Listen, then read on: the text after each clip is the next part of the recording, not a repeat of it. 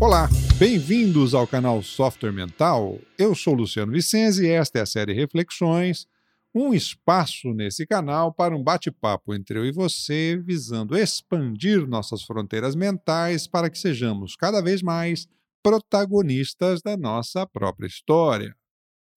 Este canal conta com o patrocínio e apoio técnico da Atena Media. O canal Software Mental conta com duas séries de conteúdo, as entrevistas com convidados especiais e a série Reflexões, onde você é meu convidado, minha convidada. Você pode me ajudar a co-criar esta série enviando suas perguntas para o e-mail luciano@softwaremental.com.br. Muito bem, o tema de hoje é a parte 3 da experiência a capacidade de autotransformação.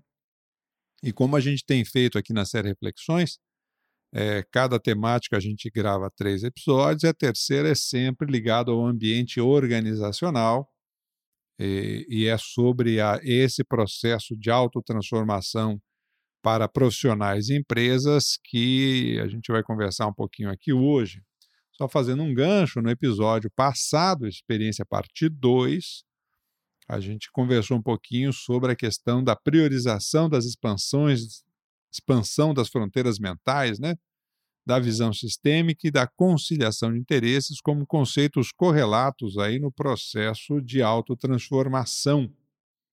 Esse processo que requer aí é, um exercício os desafios, a superação dos desafios relativas ao desapego emocional daquilo que já é conhecido e dominado, para que justamente nos, nos permitamos é, enxergar as coisas por outros vieses, não é isso?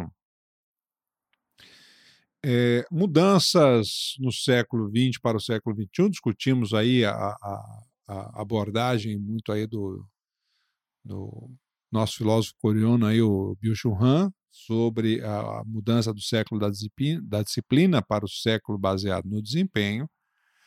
E é, conversamos sobre o mindset da abundância, um mindset que é pautado justamente na experiência. Quando a gente fala da, desse processo da experiência e da autotransformação nas organizações, é, surge aí um, um, um impasse, um conflito significativo, né? Ah, hoje a gente vê aí a angústia dos executivos porque o mundo mudou e muitas vezes esse executivo não sabe ao certo o que fazer para levar a sua empresa adiante. Algumas empresas investem, por exemplo, em tecnologias e, e não têm os resultados esperados com determinadas tecnologias porque não soube fazer uma avaliação correta do, do uso dessa tecnologia e principalmente do mindset das pessoas que lidam com a tecnologia, né? Então é como se o camarada comprasse uma ferramenta nova com uma capacidade potencial muito ampliada e ele quisesse usar da mesma forma. É aquela pessoa, por exemplo, que usa é, o computador exclusivamente para substituir a, a máquina de datilografia, não usa nenhum outro recurso do computador. É mais ou menos isso que acontece, fazendo uma metáfora grosseira aqui, com determinadas organizações no, na aquisição de determinadas tecnologias, mas o mindset de quem opera essa tecnologia não mudou e tenta fazer da mesma coisa. E outros não sabem nem então em que investir, né? Sabe que a água está subindo, o mundo está mudando, as coisas estão ficando diferentes, cada dia surgem novas possibilidades e alternativas e a pessoa não sabe o que fazer para lidar com esses desafios, né? De fato, o mundo, por exemplo, dos negócios mudou radicalmente.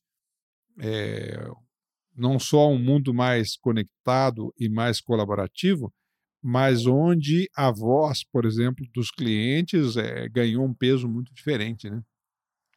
Aliás, o, o, Guilherme Horne, aí da Century, publicou não faz muito tempo um, uma matéria na Época Negócios, onde ele trazia algumas uns questionamentos sobre mudanças no processo da competitividade ou da estratégia, do pensamento estratégico nas organizações em si. E ele destaca nesse, nessa matéria quatro, quatro pilares aí das mudanças na forma de você pensar o ambiente de negócios hoje em dia. Então, ele fala, por exemplo, da queda das fronteiras entre os setores, é, justamente ressaltando, por exemplo, uma visão que os clientes têm mais transversal sobre ah, os diferentes setores, né? Então, por exemplo, a maioria de, de, das pessoas resolve os seus problemas bancários hoje no seu celular e, e, e, fica muito chateado quando você tem que ir, por exemplo, a algum lugar físico para fazer alguma coisa num outro segmento. Então, a, a, a, as pessoas se acostumam com as coisas digitalmente, com um nível de resposta, um nível de proatividade ou, ou um nível de soluções muito, muito mais ágeis e começam a cobrar isso de segmentos que, já, que ainda não oferecem isso. É, segmentos que ainda estão, por exemplo, é, muito arraigados ao século XX, né? O, o agronegócio, por exemplo, as cooperativas, de modo geral, ainda é, estão muito presas aí ao modelo de pensar é, do século XX, né? Embora isso, essa mudança, ela, ela venha decorrente da, da mudança de cultura dos, dos clientes, no caso das cooperativas dos associados, é, isso na prática vai acontecer daqui a pouco como um tsunami. Outros segmentos muito conservadores, por exemplo, da construção civil, é, ainda há muitos é, empresários da construção civil com um pensamento muito típico do século XX e, e, e a cada dia tem surgido uma série de, de startups no segmento da construção civil e que daqui a pouco isso vai balançar demais essa.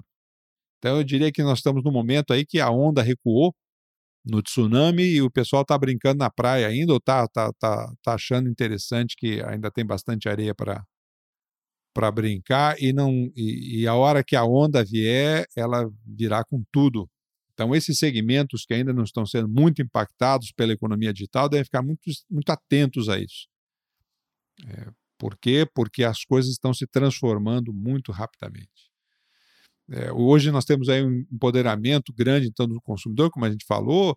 É, hoje você tem os, os, os influenciadores digitais é, que, que são capazes, muitas vezes, de balançar aí determinados números das organizações com as suas impressões sobre produtos ou serviços. É, as pessoas comentam muito mais nas redes sociais, se apoderam muito mais das marcas, né, que começam a pertencer, às vezes, mais ao próprio cliente do que a empresa em si. Né? Hoje a gente vê, por exemplo, um negócio que é, no século passado não se via, a competição entre empresas de diferentes tamanhos, é, tamanho já não é mais poder, não necessariamente. Você vê aí startups surgindo e, e avançando muito rápido em termos de mercado. Aliás, se você pega a, a lista das maiores empresas, das dez maiores empresas hoje, pelo menos sete são ligados a dados, ou seja, tem natureza digital é, no negócio. E, então, é, o, o mercado mudou, a economia mudou, quem sabe lidar com dados e informação, quem sabe é, usar o digital a seu favor, está é, tá saindo muito na frente, está tá muito na frente, e, e, ainda há uma angústia muito grande em relação aos processos de transformação digital nas organizações. E justamente por quê? Porque o, a, a, o digital permite isso, né? O, a queda das fronteiras físicas, a, a queda do impacto cultural ou linguístico, isso, isso começa a ser reduzido, né? E o fim das barreiras de entrada, porque na economia colaborativa, com, é, conectada, é, você consegue justamente avançar nas, nas, no, em determinados mercados que antes só quem tinha muito dinheiro entrava, e agora, é, com o processo digital, as barreiras de entrada quase perdem o sentido sobre determinados aspectos aí. Então, o, a, o processo da, da experiência nas organizações requer uma transformação na mentalidade dos profissionais, principalmente dos executivos dessas organizações, para poder acompanhar essa experiência do século do século 21, né? Ah, quando, quando, quando a experiência é, não é traduzida nesse processo de autotransformação na mentalidade dos executivos, acontece o que a gente chama de desconexão da empresa com o mercado. É, essa, essa desconexão, por exemplo, que é, é, aparece quando surge uma, uma, pequena startup ou uma tecnologia, e essa tecnologia muitas vezes ela não é perceptível num primeiro momento, mas ela traz um conceito novo e um conceito que torna a vida das pessoas mais fáceis, mais ágeis, mais seguras, mais confortáveis, mais convenientes. E, e a grande empresa às vezes não percebe essa, essa condição, não tem um radar, uma inteligência estratégica para fazer um monitoramento mais efetivo disso e é pega de surpresa, como é, por exemplo, como aconteceu com a indústria dos DVDs, por exemplo, e por aí vai. É, um problema de avaliação, às vezes, há uma tendência grande a generalizar, é, e isso é uma tendência humana, né? Normalmente a gente generaliza para achar que já entendeu um determinado conceito com poucas informações, porque isso aplaca a nossa ansiedade. E, na verdade, não é bem assim, o buraco é mais embaixo a gente deveria trabalhar mais com síntese de informações, e é isso que faz as empresas que estão trabalhando mais com Big Data, do que com a generalização superficial e, e às vezes inadequada, então, para a avaliação de um determinado cenário. A questão do risco, né, a certeza versus a incerteza, cada vez mais as empresas precisam trabalhar com a incerteza, precisam trabalhar mais com o risco, é, precisam dessa ousadia dos seus executivos, e essa e essa dificuldade de trabalhar com a incerteza muitas vezes torna o tempo de decisão longo demais, as mudanças acontecem num ritmo muito lento, e isso acaba por não permitir é, com que a empresa se mantenha competitiva, as suas margens começam a cair. Né?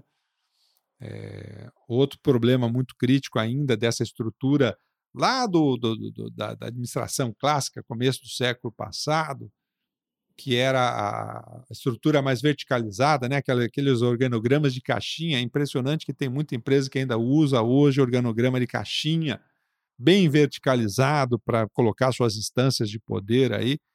E, e, isso cria uma mentalidade de departamentalização, quando o que a gente precisa é divisão sistêmica, quando, a gente, quando o que na verdade a gente precisa é, é, é se focar nas conexões entre áreas, para que as coisas funcionem de uma maneira mais sinérgica. Né? É, o processo das métricas precisam de maior objetividade, a gestão precisa ser mais por indicadores do que controle de processo. Eu preciso ter uma flexibilidade maior para a minha equipe funcionar. Os fatores que motivam hoje já não são os mesmos de antigamente. Hoje as pessoas precisam de mais autonomia para poder funcionar e fazer o seu trabalho, precisam de mais é, percepção de, de, de, eficiência naquilo que fazem, é, precisam dessa, dessa, de perceber que estão conseguindo fazer o seu trabalho de uma forma melhor, é, o, precisam de, de, se apropriar mais daquilo que fazem, e isso muda bastante os fatores motivacionais dentro das organizações, por exemplo. É, a estrutura da grande empresa, então, é mais lenta, mais burocrática. Há determinadas organizações que têm um, um nível de aprovação tão, tão severo que se assemelham a certas estatais, daquelas bem burocráticas. E, e, na verdade, grandes empresas hoje antenadas ao processo de transformação de autotransformação começam a trabalhar é, mais a estrutura de startup, ou criar é, os squads, os, os, os, pequenos grupos, os pequenos times alinhados por por produtos ou por serviços é, de forma mais integrada e mais multidisciplinar, justamente para dar fluidez às coisas dentro da organização.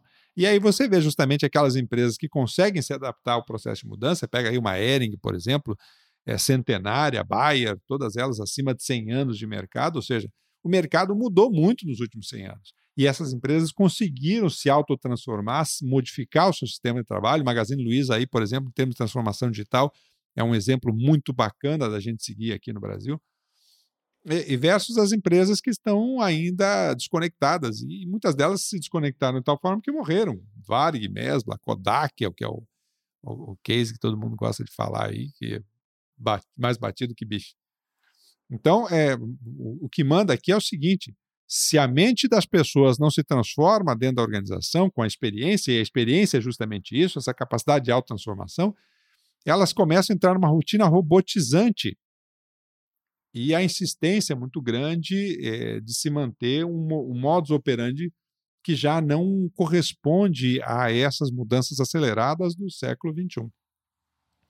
É, tem um, um, um, trabalho bastante interessante do Robert Keegan e da Lisa Lahey, é, são pesquisadores de educação e, e, e, liderança aí da Harvard University, é, publicaram um livro que eu, eu recomendo aqui a vocês, que é o Imunidade à Mudança.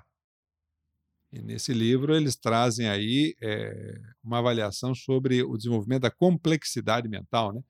É, não sei se vocês sabem, até o, o final do século passado, década de 90 por aí, acreditava-se que a complexidade mental de uma pessoa se modificava junto com a sua estrutura de maturidade física. Então, por exemplo, ela, ela se modificava com, com até os 20 anos de idade, depois disso ficava a mesma coisa. Hoje já se sabe que é, a complexidade mental ela realmente pode ser modificada desde que tenha esses estímulos certos para isso.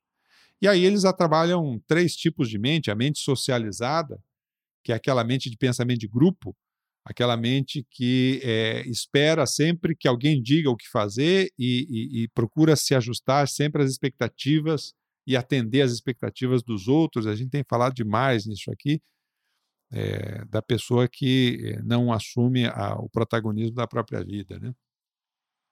A mente autoral, que é aquela que já assume então um pouco mais a sua autonomia, confia nas próprias regras, mas ela tem um, um, nível de aproveitamento das experiências baixas, porque tem um filtro seletivo na sua absorção de informações, quando essas informações não batem com o seu modelo. Então, a mente autoral é a mente daquela pessoa que ela tem muita convicção nos seus pontos de vista e, e acabam não, não fazendo as mudanças necessárias porque é, tem uma atenção seletiva só para aquilo que confirma a sua forma de pensar.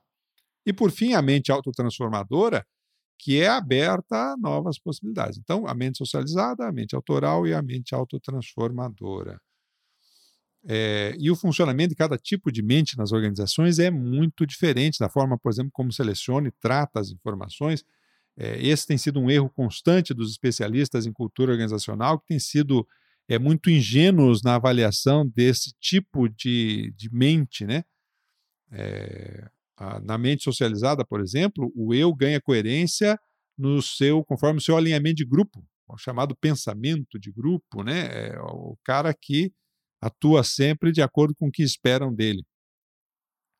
Esse tipo de mente socializada nas organizações é aquela pessoa que então tem um trabalho rotineiro, repetitivo e gosta disso, seguir padrões. Essa pessoa tem um lugar no futuro do trabalho bastante duvidoso, porque ela tende a ser substituída pela inteligência artificial e a robótica. Mas é onde está a maioria dos funcionários das organizações, por exemplo, hoje.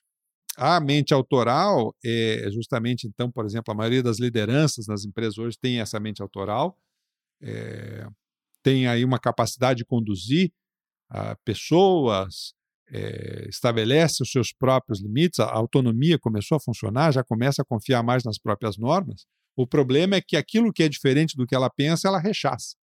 Tem então aí os preconceitos que a gente falou nos episódios anteriores da experiência, é, tem um, um filtro é, bastante limitador aí de lidar com a diferença, muitas vezes tentando se impor aí ou impor os seus pontos de vistas aos outros. Né? Isso é o que a gente mais vê nas lideranças das organizações hoje, é bastante comum esse, esse modelo.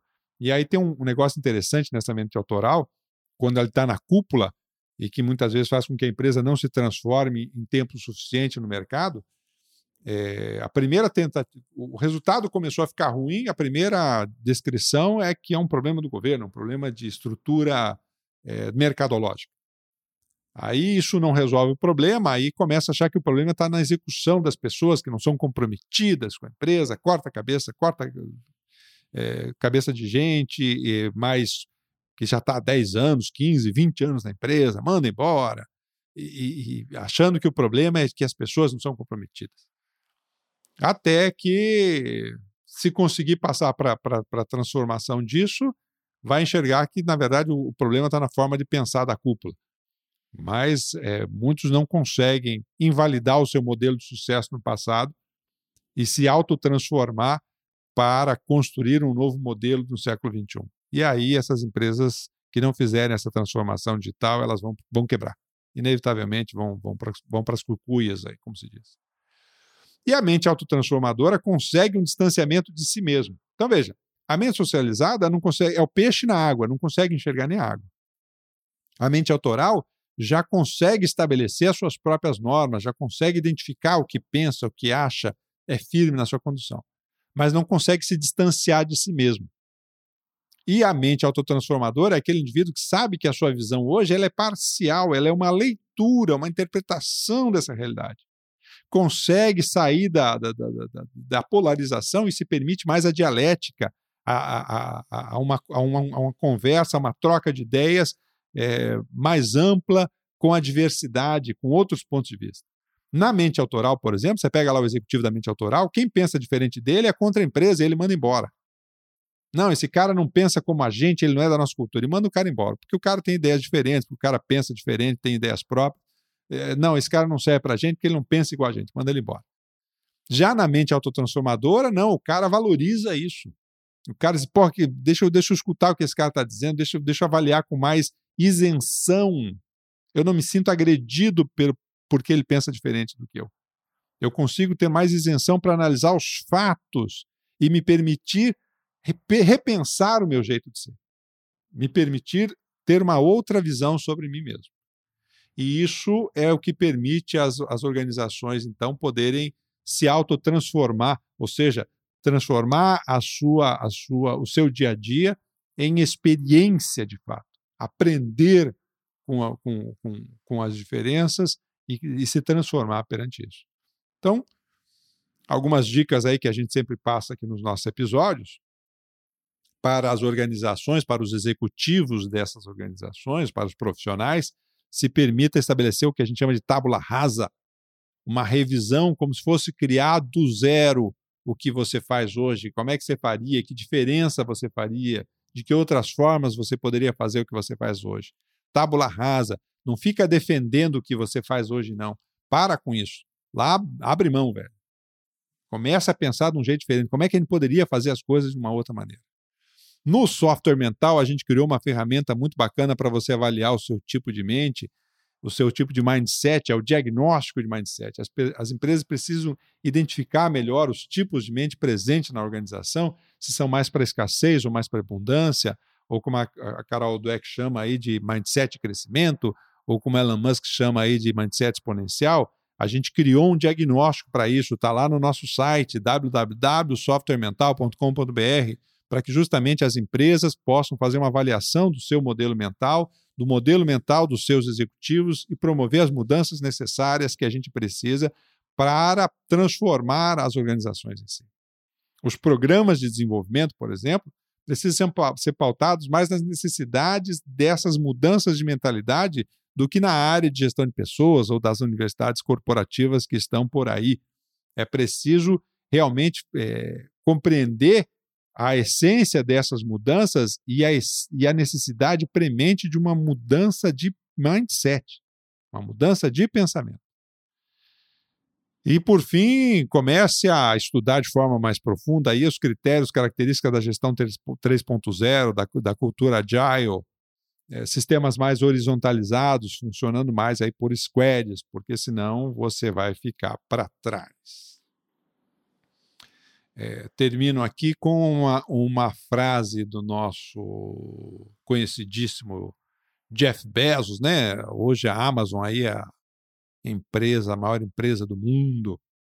E o Jeff Bezos tem uma frase bastante simples. É, no final, abre aspas, no final nós somos as nossas escolhas. Construa uma boa história para você mesmo. Isso, a, ah, isso está na sua mão. Converta a sua experiência, as suas vivências em experiência, ou seja, autotransforme-se, transforme a sua forma de ser. Tá bem? Com esse episódio, então, terminamos a série de, do tema experiência, da, da competência socioemocional é, da experiência, e partimos no próximo episódio da série Reflexões para o tema da criatividade. Muito bem, pessoal, estamos chegando então ao final de mais um episódio do nosso podcast da série Reflexões. Por que tratamos desses temas aqui no canal Software Mental?